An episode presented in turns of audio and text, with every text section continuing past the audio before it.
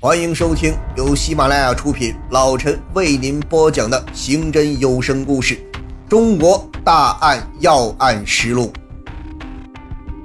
根据群众反映，爆炸前后有两辆开往北京的长途客车曾在现场一带停留，铁路公安机关便立即抽调警力，连夜赴北京、保定、定州、邢台以及河南等地查找。费尽周折都要找到大客车的司乘人员进行访问，但收效甚微。又有群众反映，案发时在现场南侧的一个铁路涵洞口曾有一辆摩托车停留。专案组立即派人查找，在近似大海捞针的繁庸琐碎工作中，找到该摩托车的车主也是无功而返。可是，在排查中，专案组发现，在幺二零特大铁路爆炸案发生前的元月一日，邢台市还曾发生过一起爆炸未遂案。那是居住在西园村西园南街的几名妇女早晨去上厕所时，发现便池内堵着一只鼓鼓囊囊的编织袋。人们七手八脚地将那袋子拽上来，打开一看。赫然出现在眼前的是两只钟表、一只电池和乱七八糟的电线，人们顿觉不妙，立即报警。警方接报后迅速赶到现场，经勘查证实，这是一组定时爆炸装置。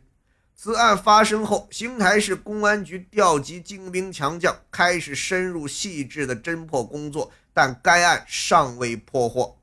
这是偶然巧合，还是有着内在的必然联系？在案件线索的排查中，一连几天的时间，虽一个个可疑人员纳入了公安民警的视野，一条条重要线索汇集到了专案指挥部，却又一个个先后被排除或被否定。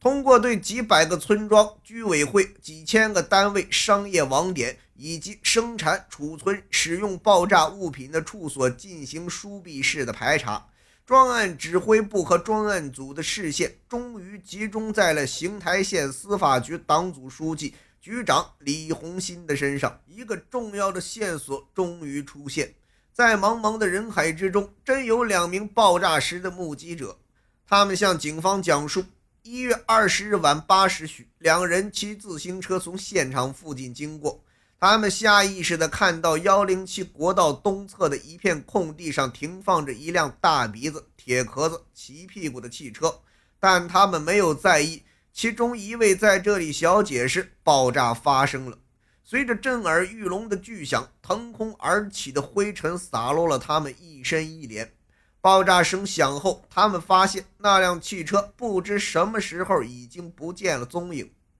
专案组没有放过任何与现场有关的蛛丝马迹。经查，所谓大鼻子、铁壳子、骑屁股汽车在邢台共有六种车型。经多方查实，出现在现场的汽车为兴达牌，此车型共有十六辆。